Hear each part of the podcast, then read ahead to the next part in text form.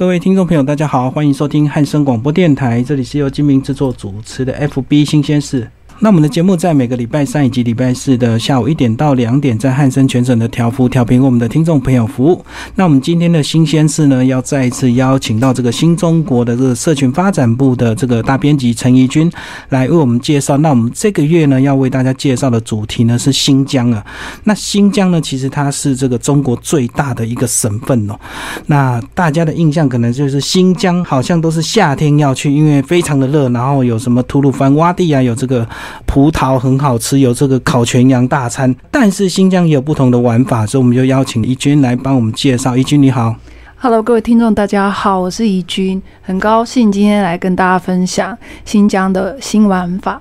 那新疆的新玩法是不是就是说，一开始我们可以选不一样的季节？这个如果夏天去的话，玩的东西是不是都大概差不多？呃，其实因为新疆今年开始变成一个大陆的热门的地方，那很多人都知道说它大概是九月跟十月最漂亮。那也很多人会选择在九月、十月或者是夏天的时候去，但是相对的，因为大家都这么想，所以你在这个时候去的时候，那边都是人山人海，非常多，而且光买票你可能就要排队排很久。那我自己个人今年是选择了在一月的时候选择是冬天去，我发现新疆在那个时候去，你可以感受到不一样的地方，而且可能是你在台湾一辈子都看不到的雪景，呃，是非常不一样，而且非常壮观的。好，那在我们开始介绍这个冬天之前呢，我们先来介绍一下，就是我刚有提到这个夏天嘛，哈，那秋天的话，是不是就去看那个大草原那种秋天的那种景色，是不是？呃，大草原的景色是在六月，因为它六月的时候，它的那个大草原的绿色是最漂亮。的。那九月跟十月的时候，因为它那边北边的山上会有一些西伯利亚系的植物，然后那些植物在秋天的时候会变成黄色啦，就是红色那种，像九寨沟那种枫叶。哦，是是是。那种枫红的颜色，就是变色植物会变色，对对对。嗯。然后有些是绿，还还保留绿色，然后又有又有河。所以这样子整体搭配下那个风景会非常的漂亮，所以非常多。当时是很少人知道新疆有在秋天这么漂亮，那大部分都是摄影师去，所以那时候他有一个外号叫“就是摄影师的天堂”。所以后来才渐渐大家看到摄影师的照片，说：“哎，怎么这么美丽？”他才开始这最近这几年就被注意。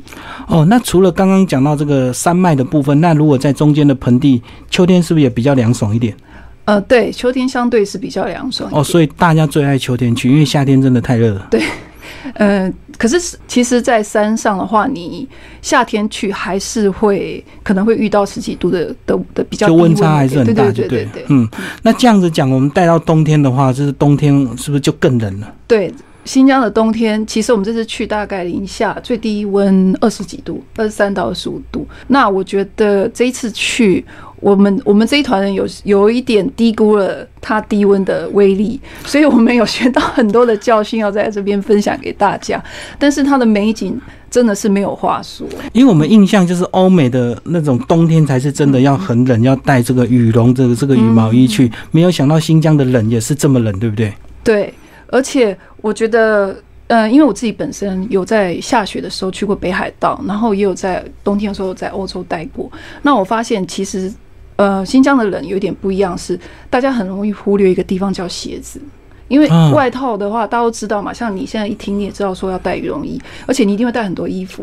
所以如果你觉得冷，你顶多就把所有的衣服穿上就好了。可是鞋子你没有办法，而且鞋子它在接触它它呃，你如果没有穿专业的鞋子的时候，它很容易。只能够撑大概二十分钟，然后它的寒气就会进入。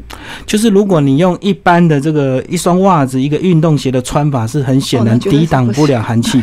所以这样子，我们是不是先来讲鞋子的保暖？我知道你自己好像也有写了一篇文章，说鞋子的保暖很重要，非常的重要。因为我自己的话，我有我有穿雪靴去，后来我发现是不够的，因为它整个。整个那个寒气整个会渗透进来，然后我们还有一个达人，他直接就穿那种越野靴，因为大家都会觉得说只要它防水就好了，然后只要它有到小腿就好，但是后来发现真的不行，他后来拼命的穿了四双袜子都没有办法。所以千万不要忽略，因为它很容易那个雪啊，它沾到你的鞋子，在就是大概在你的那鞋子上面，它化掉的时候，那个水就会进去，然后很冰很冰，你整个脚就会解冻。我们后来有一次下去荒，就是比较就是下去在户外活动大概半小时的时候，哦，那时候真的我整个脚都没有知觉，我觉得我那时候应该快要截肢，麻痹了，对，都已经麻痹了。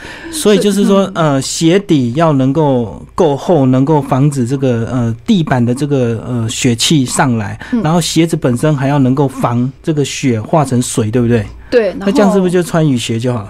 呃，可是雨鞋又没有办法保暖哦，所以你如果真的你比较不怕冷的话，你要穿雨鞋可以，可是你要去买呃含量就是羊毛袜，真正羊毛袜，而且那个含量很高的。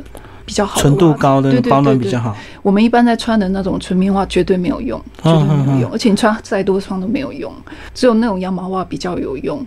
对，而且即便是这样，就算你都穿了那么多，其实如果你在户外待太久，还是还是会有不舒服，就那种有点麻痹的感觉。嗯嗯，对，因为它的温度，它是中国新疆是中国就是最低温，它可能跟那个黑龙江最北边的那个漠河。每年都在争谁是最低温的，不是他就是漠河，对，对，所以他真的非常的冷。真的去的时候，冬天脚的部分要特别留意。好，因为这个上半身大家都会注意啊，衣服穿很多或者是什么呃毛巾啊，这个毛袜什么都会准备，就是往往就忽略脚。对。好，那这个我们简单聊完这个呃冬天保暖之后，是呃或许有些听众朋友可能对新疆还没有一个太完整的概念哦，是不是先简单把我们新疆的一个呃一些基本的常识帮我们介绍一下嘛？除了它是中国最大的省份之外，还有什么特色？好，呃，新疆其实刚刚主持人有讲过，它是中国最大的省份，那它有多大？这样讲你可能没有概念，它有四十五个台湾大。这样子 你就可以想象它有多大，然后它占了中国六分之一。你看中国随便一个什么浙江、什么安徽省，你都觉得它好大，但是它竟然占了中国六分之一大，所以它非常的面积非常大。那也因为它有这个优势，所以它的它的境内它里面的地质非常的多元化，因为它地方大嘛，而且所有东西看起来都大，真真正的大山大水。那呃，他们在新疆有一个俚语叫做一天。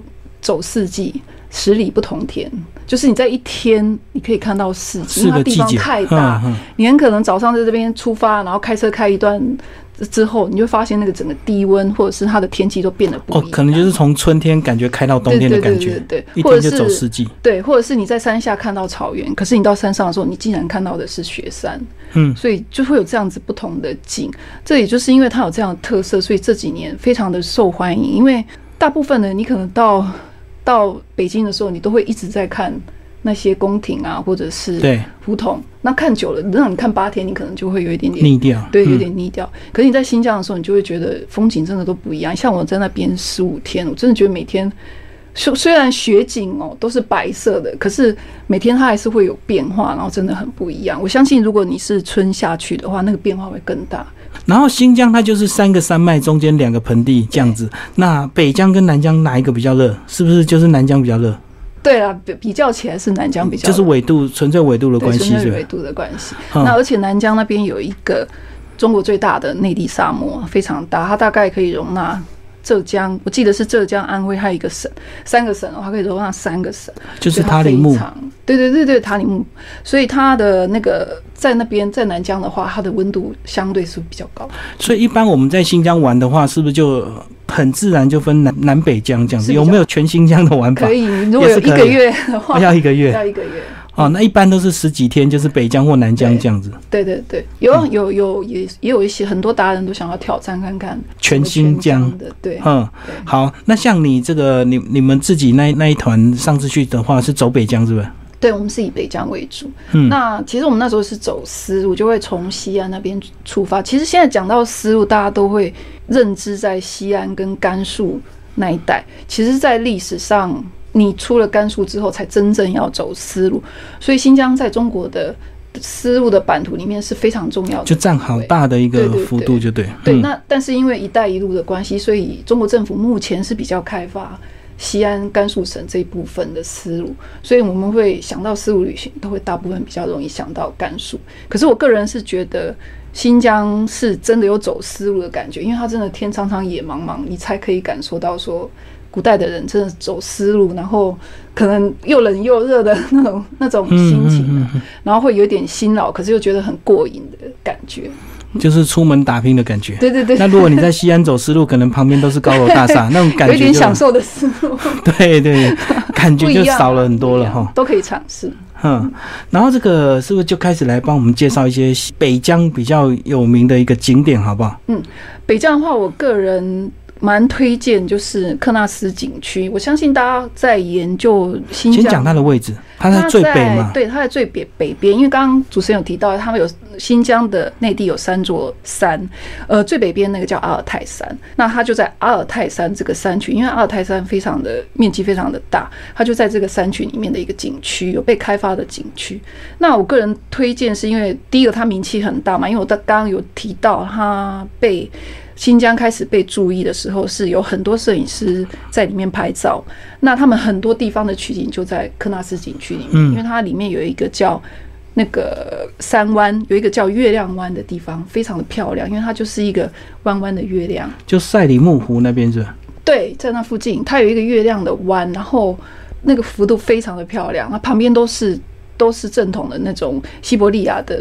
植呃植物啊，雪山那那一类的，所以在那边会形成一幅很像画一样漂亮的新疆的特色。那个地方，然后它还有一个神仙湾跟一个卧龙湾，也是一样，都是一个呃高山湖泊，然后旁边就是同一个水系，但是有三个湾就对，然后在附近都有不同的特色。对对对，然后都很漂亮。然后第二个是它有新疆的合掌村，它里面有一个新疆合掌村。那那个合掌村。其他的名名字叫和木村呐，那里面他原本是住当地的图瓦族，然后后来也是因为它很像日本的合掌村，就是那个木木木头的小房子，是，然后你可以到半山腰看下来，整个非常的壮观，就一个一个很可爱的小房子。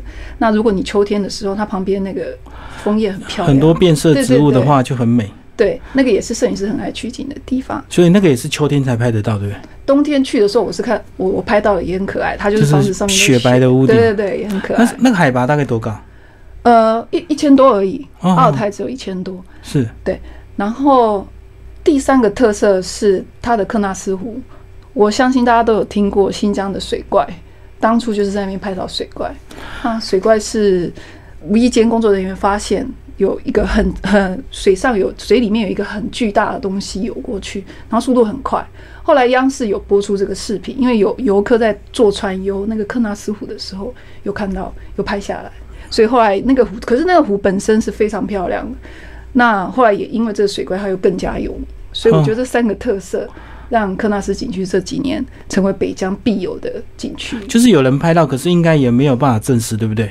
呃，目前。科学家是说，它那个那个应该是巨型的泽罗龟，就是一种很大型的鲑鱼。哦，鲑鱼它在游动，然后这个因为摄影的一个效果，感觉就很像那个水怪这样子。对，可是我觉得那个太大，因为我有看到照片，大家自己 Google 那个网络上非常多的照片，它那个体型大到是跟。因为它旁边刚好是一一艘船，它跟真的跟那个船一样大。对，那真正的格泽罗龟是没有那么大的，那个太大了。所以是千年泽罗龟。对，所以我还是愿意相信它里面有我们不知道的水怪。哦，所以在科纳斯主要就是除了拍照，就是欣赏它的那三湾嘛，对不对？对对。那你个人最喜欢哪个湾？呃，我自己当然最喜欢月亮湾，因为那月亮湾真的那个幅度非常的漂亮。哦，就是因为月亮的形状，所以感觉比较特别，这样。对对对，嗯嗯嗯，所以这个这个是每个呃游客去那边一定会疯狂拍照的一个地方嘛。对，那这个是最北边嘛，吼，那再来是这再往下一走一点，就是一般我们这个直飞的话是六个小时会到乌鲁木齐嘛，吼。对。那在乌鲁木齐是不是会就会看到这个看到很多现代化的一个建筑，对不对？嗯，因为乌鲁木齐其实还蛮出乎我意料之外，它也是蛮现代化的一个城市。那我们那一次去乌鲁木齐的时候，因为我想要感受一点当地色彩，所以那时候我们就选择去它的里面的那个有一个最大的卖场。那时候我们就选择去那里面的一个巴扎，也是蛮有名的。那那它里面其实卖非常非常多的东西，而且很好玩。它有。呃，南疆的特色，然后也有北疆的东西。那南疆的特色就是他们的手工艺品。南疆男人非常会做手工艺品，木头的，然后会做那种小的刀子。可是刀子没办法带回台，带回台，对对。但是你在那边欣赏也是很觉得很很好玩。然后一些小镜子、雕刻，这些东西，然后一些可能小盆子啊，他们都会做的很小手工艺就对对对对嗯然后还有女生用的一些饰品。那吃的部分，大家都知道，新疆最有名的是葡萄，所以你在那边会看到你这一辈子都没看过的各种颜色的葡萄干，各种口味的葡萄干，而且它都可以试吃。我在那边逛蛮久的，然后他也会卖很多新疆的特产，像什么甘草啦、雪莲呐、天山雪莲，大家都有听过。所以天山雪莲真的是就是真的种在天山，是不是？对，可是现在已经是就是有到处都有这种场嗯以前的野生应该是很难买到，然后价钱也蛮贵的，有一点有点贵，所以可能要买的人要稍微会看，以免可能会以免会被骗。对哦，就因为它有名，游客多，所以当然那个价钱就可以拉得很对高。，那他可嗯能是自己家里种，他有跟你说的是野生或干嘛的，所以嗯那个要稍微会看一点的嗯。话，去买会比较好。然后我知道这个新疆它这个时差的关系，虽然是同一时差的，可是它还是比我们天很晚才暗，对不对？对对，它很晚才暗，所以都很奇怪，都不会想要吃晚餐，都玩很晚。然后还有一个，在新疆，因为你常常要拉车，我们就一天坐在车上，因为北疆太大了嘛，就是等于十天要绕完北疆一圈，对不对？对我那时候有问了一下当地的导游，大概你一天在车上的时间会有三百多公里，就是大概台北到高雄距离嘛。嗯，对，你就一整天都都大概台北到高雄这样距离。那其实有蛮多朋友会问我说：“诶，这样子不是很无聊吗？都在车上，一整天都在车上。我”我是觉得不会，我自己的经验是觉得，因为新疆的风景太漂亮了，而且一路上的风景都很壮观，因为那种戈壁、大戈壁的嗯的那种沙漠啊，或者是一大片的山呐、在台湾真的是看不到，所以我觉得在在那里搭车还蛮还蛮蛮好玩的。然后有时候你还会遇到牛羊，大批的牛羊，你还要让挡在路口，对然后你要等它过就对，你要。等它过，所以非常的好玩。而且那些牛羊跟台湾看到的也不太一样，因为他们那个地方比较寒冷，所以他们毛都很长，就是像那个还没刮毛的那种大绵羊，好像传说中的生物。所以每次我们看到牛羊都很兴奋，都整整车都会下来拍照。嗯，所以我是觉得在新疆搭车是还蛮过瘾的一件事情。而且有时候这个因为地形的关系，这个呃海拔会从很高到很低，对不对？对所以那个呃地形变化就会非常的丰富。对对，嗯所以整个整个它的景观就会非常的变化非常的多。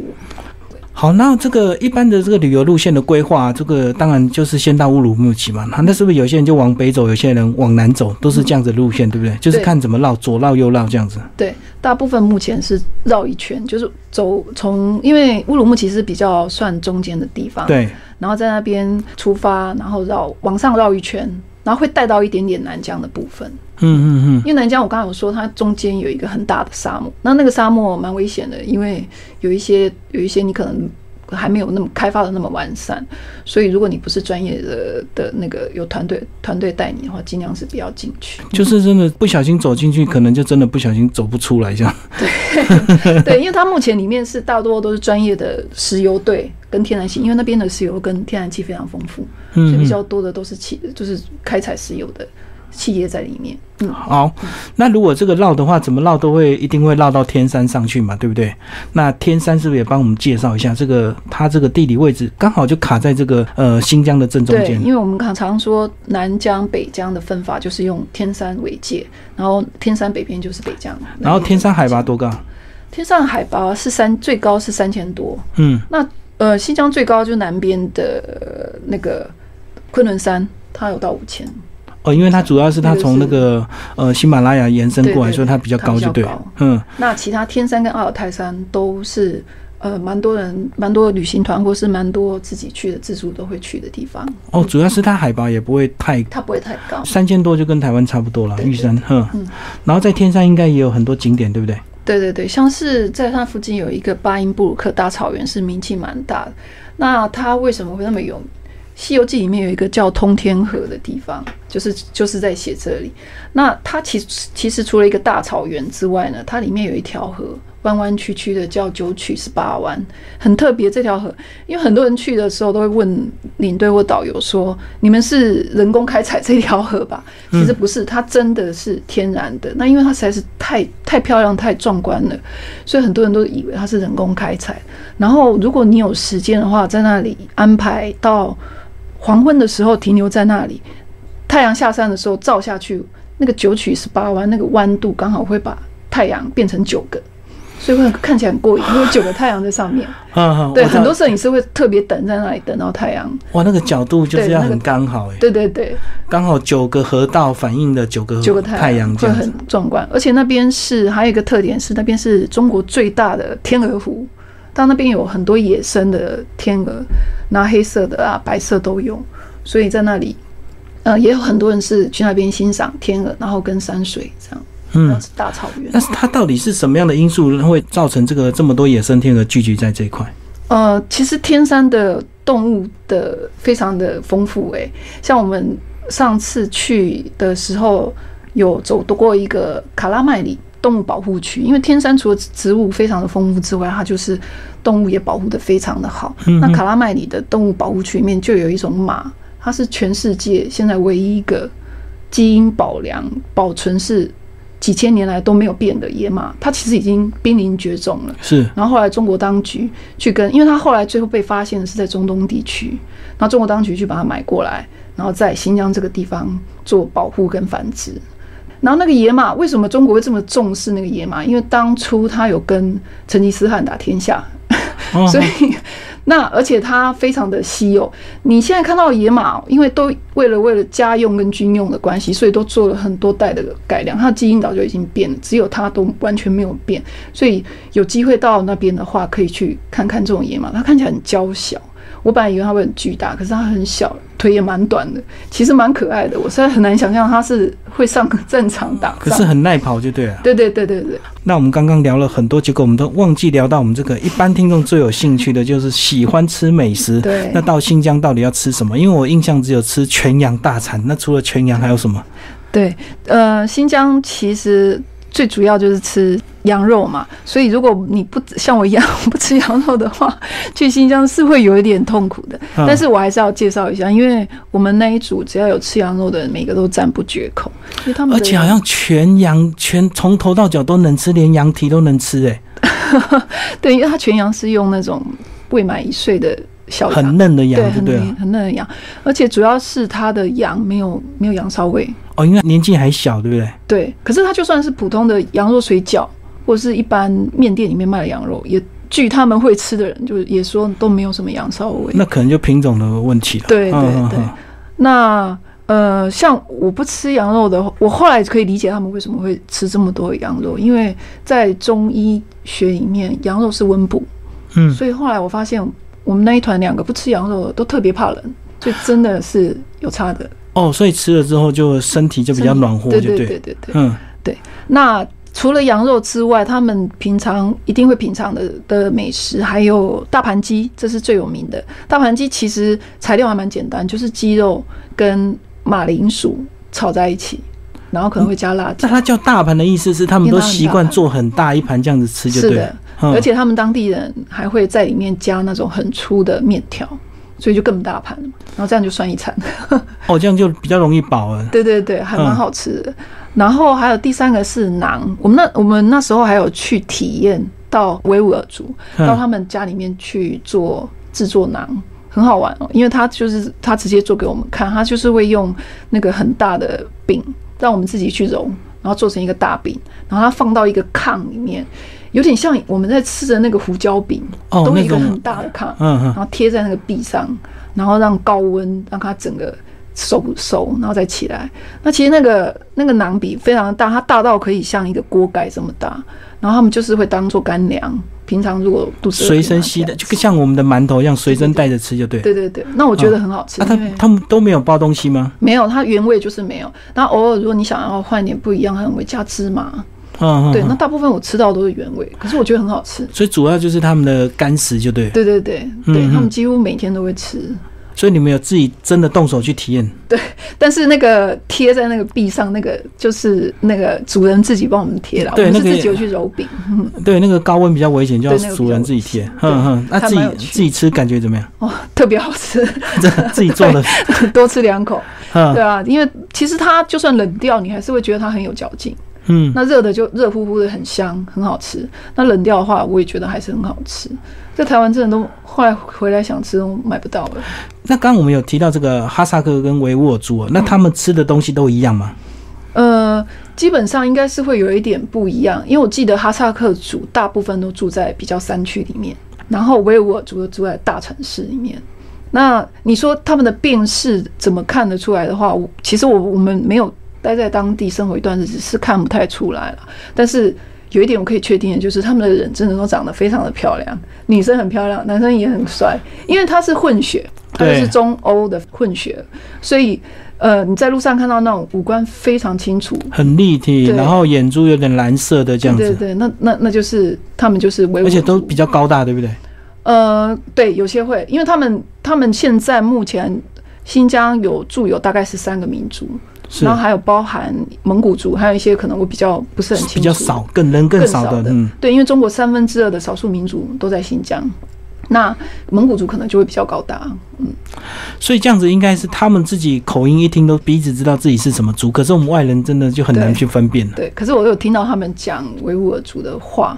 可是这蛮好听的，有点像法语，黏黏的，很好听。是不是有点像唱歌这样柔柔的？对啊，对啊，对啊。然后就连音啊，对，听起来蛮好玩的。你没有写几句基本的？忘记回来忘记了，啊，学。好，那刚刚聊的是吃的，那喝的有什么？喝的话，它最有名，因为它产葡萄嘛，所以它的葡萄酒也会很有名啊。那个，所以就是那葡萄美酒夜光杯这样。对对对对对，还真的有夜光杯。对啊，那。呃，其实我自己是觉得还蛮好喝的啦，因为我在在那边也有喝他们的葡萄酒。那我自己在法国的时候也有一阵子常喝法国的葡萄酒，我觉得其实他们并不输给法国的葡萄酒。你说顶级的话可能没办法，但是它真的一般的酒它是不输给法国的。那他们没有像蒙古喝什么马奶酒吗？马奶马奶酒是我那个看成吉思汗 那个连续剧，可能有，我下次去试看看。我下次去试看看。然后他们的啤酒也很好喝。那时候我们全就是大家都觉得他的啤酒非常的顺口，我觉得也可以试看看新疆当地产的啤酒。呃，名称我有点点忘记了。我也是叫新疆啤酒。没有没有，它有一个特殊的名称。不过去的话，每间餐厅都有，可以试看看。哦，我知道每餐都基本上都会配啤酒，对不对？好，那住的怎么样？就是在都市住的跟在山区住的大概有什么差别？哦，因为这几年新疆是热门景区，所以其实即便你到了喀纳斯景区那种深山里面啊，还是有很多地方都是已经是非常高级的的的一些住宿，但它不是那种高楼大厦的那种那种大饭店，可是它就是一个小木屋、小小木屋，可是里面的设备非常的完善。我们这次去住的克纳斯里面的和木山庄，除了那个小木屋，有没有住蒙古包？没有，我们当时没有住到蒙古包。嗯嗯，呃，然后。如果你在旺季的时候去的话，那可能如果自己去的话，就会有点麻烦，因为他们住就会变得非常难订得到。哦，所以这个跟团还是有好处的，这个 什么都不用烦恼，而且住不到回来投诉就还可以退钱这样子。那如果自助旅行就比较辛苦了。对，然后冬天去的话更好，因为房间怎么样订都订得到，而且还便宜，就淡季，对不对？对，因为我听说听当地人说，旺季去一个房间，如果你自己订的话。一个一个小木屋哦，它光一个小木就一千人民币起跳，就是一般的价钱就是这么贵，对对对，而且它团体才有办法，对，大家很多人抢。是，嗯，好，那我们刚刚聊的这个呃，大概北疆呃一些比较有名的景点，这个还有一个说大家都会去看那个地形地貌，对不对？那个什么丹雅地形，是帮我们介绍一下。对对对，呃，其实雅它有分两种，雅丹地貌跟丹霞地貌。哦，对，很多人都会搞混，因为刚才我 我搞混丹雅丹雅丹。哈，那呃，我不知道大家有没有看过《长城》这部电影？有啊，一开始那两个外国人。出现的地方，那个地方就叫做雅丹地貌，就是你看过去一大片，好像沙漠，但是又非常多的石头分布在怪石。那沙那个石头形状都很奇怪，在沙漠上的一堆怪石头。对对对，看起来很像这样。那个叫做雅丹地貌。那个呃，那个地貌呢，在新疆也有，在甘肃也有。那它的形成原因是跟风有关。哦，风吹的。对，那它的颜色就是以黄色啊的变化为主，就是那种沙的颜色。那丹霞地貌呢是。很多颜色，它是红色的，呃，也有也有电影在里面拍过，我记得长城也有带到，可能大家比较没有印象。它的颜色很多，看起来像在外星球。我自己比较喜欢，就是有黄的，有红的，对，都是变化比较多，就对。对，那它那个是因为水千年来沉积很多的矿物质，所以每个矿物质都一个颜色，久了下来就会变成这种七彩的颜色。然后就变好几层，对不对？好几层。那个在日落跟日出的时候去看最漂亮哦，因为有太阳光的反射，所以那个颜色的变化会更多。对对对，我个人是比较喜欢丹霞地貌。哦，所以这个丹霞跟雅丹是不一样的。对，可是很容易搞混。那如果你想要看两种都看的话，新疆这两种都有。然后应该是很多景点都看得到，对不对？呃，对，它境它境内有很多的景点，像五彩滩啊、五彩城、魔鬼城，这有些名字我有的有点认不出来。它很多都已经有完善的开发，然后就是景区会很大。像我们这次去魔鬼城，它就是雅丹地貌。嗯嗯，它在呃电影的那个《卧虎藏龙》里面有拍摄过，因为那个《卧虎藏龙》是有一个叫小虎嘛，就是。他跟女主角相会的地方就在那边，在那边拍摄。我只知道李慕白是吗？哦，你说那个是张震演的，张震，小虎在里面跟女主角认识的地方。那呃，那个地方呢，景区非常大，然后有非常多的那个雅丹的怪石。那呃，他去的时候，你可能花，可能用整个景区看完会用到一个小时的时间，他就会开车带你进去看，然后很壮观。就是人会变得很小，石头变得很高这样子，啊，然后到那边就是这样，呃，就是绕一圈之后，然后放下来让你拍照。拍照，对对对。然后它因为它的石头形状很怪嘛，所以大呃领队都会解释它每一个。他他们都会赋予它一个很美名字、名字跟传说，所以去听一听也是蛮有趣的。就跟我们的野柳一样，就是什么石头就长得什么样子，就会叫什么名字这样子。对对对。嗯，那到新疆这个呃，如果有些人想喝酒的话，除了葡萄酒，还有什么特别的酒吗？呃，就是啤酒，就是啤酒这两种。这两个是我因为我自己自己那几天有喝，所以我觉得这两个都不错，都可以试看看。然后到新疆一般都带什么纪念品回来？呃，最多的当然是葡萄干啊。嗯，那我现场在那边有吃新鲜哦。对你如果去的话，一定要吃新鲜的葡萄，因为太好吃了。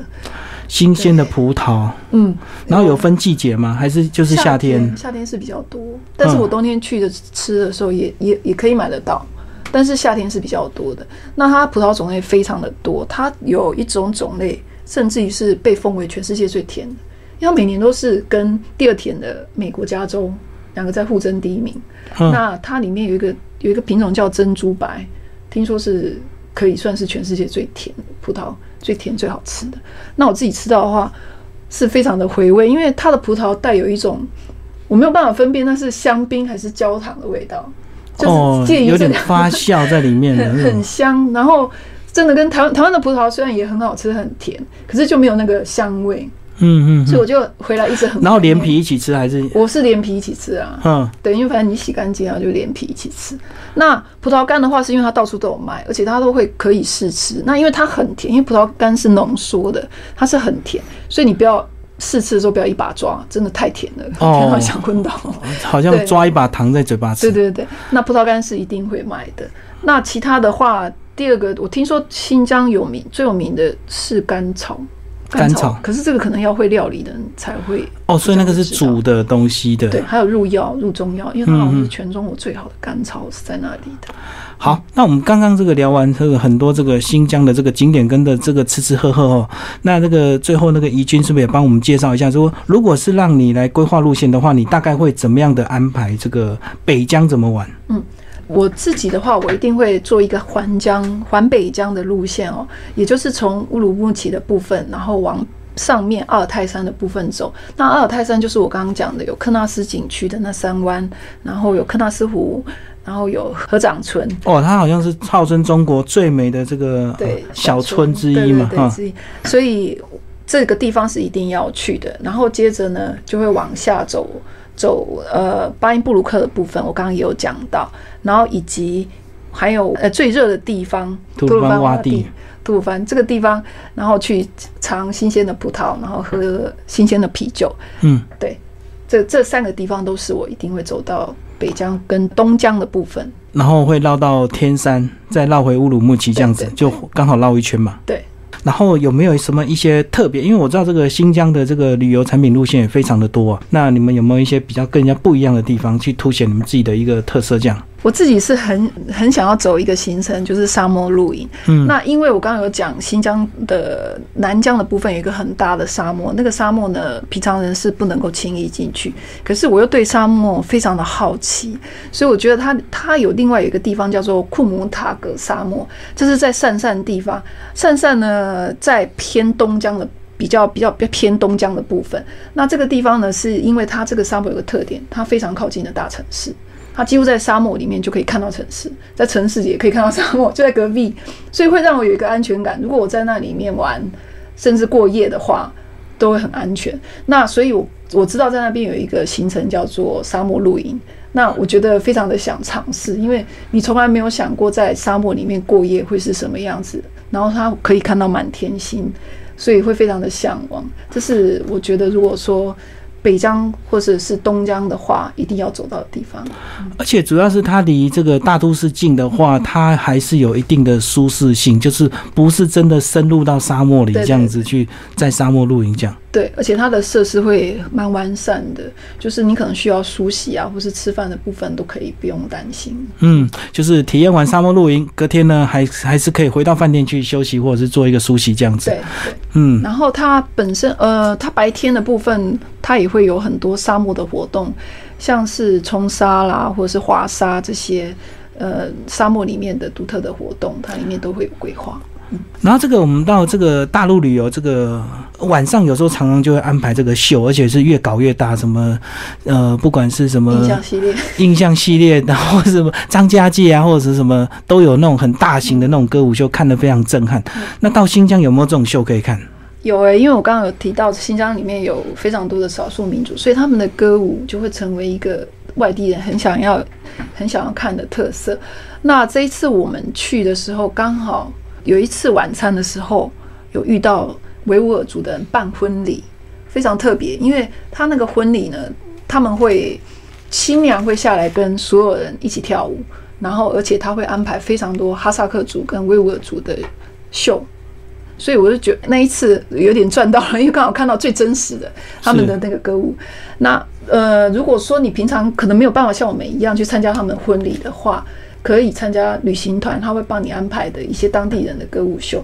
那我觉得维吾尔族跟哈萨克族的的歌舞秀都非常的好看，因为它除了音乐很好很好听之外，然后你会想要跟他一起跳舞，而且他的服装最主要是他们的服装是特色，因为他服装真的很漂亮，颜色非常的多，而且非常精致，所以你就觉得好像是穿越，你知道吗？就大看看到那个穿越到连续剧里面去跟他们一起跳舞，我觉得这是一个。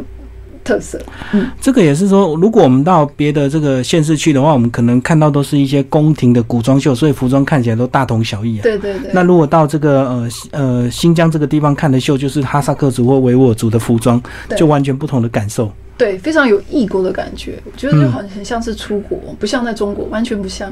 因为你到其他的地方去，你可能看到还是穿中国古装。对啊，对啊。嗯，那在这里面你看到，你就是认为你就是到东中东地区，所以我觉得这还充满了一种。异国异国情调。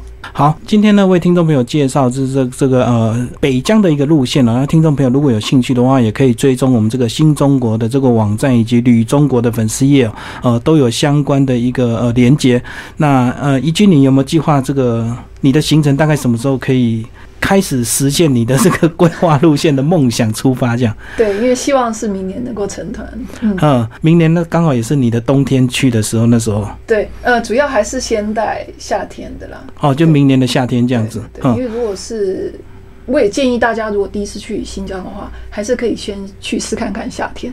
但是通常去过一次的人都会想要去第二次。如果你已经去过的，我就推荐你去去一次冬天的。先从正常的。月份去，你你的准备也比较好准备，也不会说突然出什么状况啊。当你去了有经验了，你就知道你下次要多带什么样的衣服，到秋天或者是冬天去这样子，又更能够不同玩玩不同的体验这样子。没错。然后你个人觉得这个呃北疆好玩还是南疆好玩，还是都差不多？呃，目前是北疆的旅游开发是比较比较热闹，就对了。对对对。那南疆的话，根据我们几个去过南疆的达人回来跟我们分享，南疆的话，它是因为它民族的特色会更明显，少数民族跟多元化民族都在南疆比较多。那以前因为新疆这个地区在古代是西域，叫做西域，我们常常听到西域就是现在的新疆。那在古代里面前前后后出现过三十六个小国，非常复杂，他们历史非常的复杂，所以大部分很多的小国在你所听到的什么楼兰，对，然后还有前阵子有一部呃有有一部电视剧叫《精绝古城》，那个精绝也是在。也是在南疆，对，所以如果你喜欢历史，你喜欢神秘的文人文的话，我是觉得，呃，南疆会是你最好的选择。但是如果你喜欢自然景观、大山大水，而且希望说有比较比较开发的地方，比较方便嘛，然后因为它现在是铁路啊，或者是高铁，像它的南新高铁就到。